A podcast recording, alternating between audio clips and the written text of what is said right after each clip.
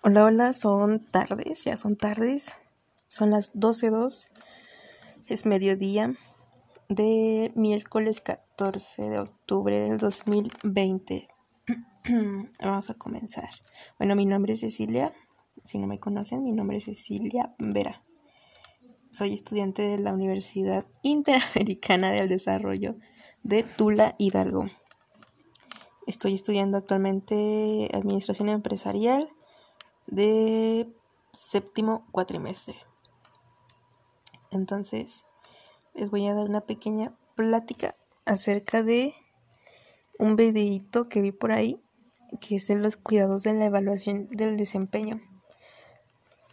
Lo que debemos cuidar al momento de hacer una evaluación hacia nuestros trabajadores. Entonces, pues podemos empezar diciendo que es una evaluación del desempeño. Es una herramienta sí, es una herramienta que nos va a ayudar para evaluar, la misma palabra lo dice, para evaluar este a nuestro trabajador básicamente, o sea, si, si está haciendo bueno o está haciendo malo, no está produciendo, si está produciendo, vamos a evaluar su desempeño. Y obviamente también su comportamiento porque eh, hay que tener un buen clima laboral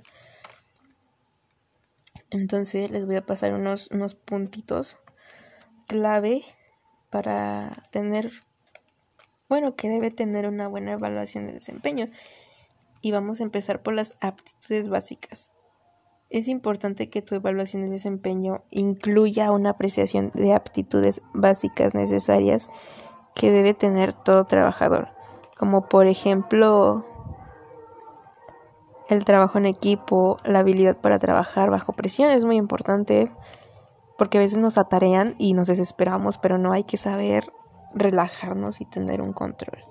La iniciativa, el, compromiso, perdón, la capacidad para tomar decisiones, la eficiencia, la productividad, la puntualidad, la empatía sobre todo, muy importante la personalidad, etcétera. Son bastantes aptitudes, pero cada empresa agarra lo suyo.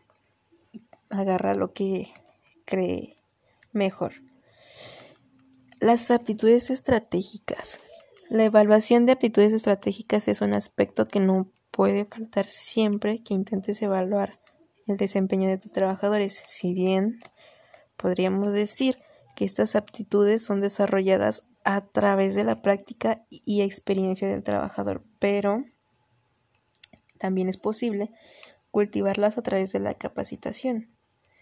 La capacitación, bueno, vamos, aquí en México hay empresas muy desinteresadas que no capacitan a sus empleados, lo cual está muy, muy mal porque lo ven como un gasto. Cuando, no sé, si como jefes no no saben que les va a beneficiar, que va a haber productividad y un buen clima laboral entre todos los empleados.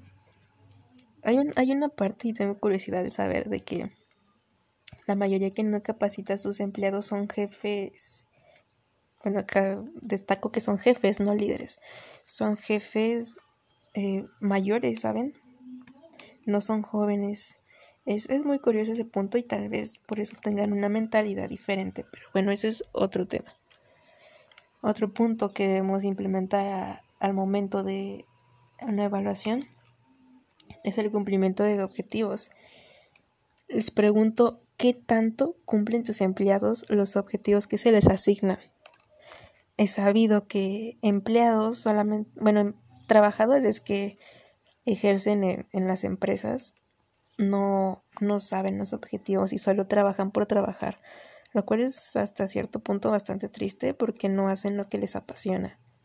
Entonces solo quieren ganar dinero, solo quieren, se feo, pero quieren sobrevivir. Entonces, también ese es otro tema, porque eso depende mucho de la educación de México, de que se ha vuelto un privilegio y no un derecho. Pero ese es otro tema para otra plática. Y bueno, este es el cumplimiento de objetivos es uno de los aspectos más importantes que debes tener en cuenta al momento de diseñar una evaluación del desempeño. porque al fin y al cabo garantizar que tus empleados cumplan lo que se les asigna es lo que ayudará a lograr que se logren las metas globales de la empresa. Es necesario que la evaluación del desempeño de objetivos tenga espacio para los comentarios. Los evaluados deben comentar qué fue lo que ocurrió en caso de no haber cumplido los objetivos, determinar las causas, debilidades, necesidades, etc. perdonen, perdonen. Estoy llegando a un punto en el que a veces me enoja porque no sé, no lo hacen, no lo ejercen quienes tienen el poder.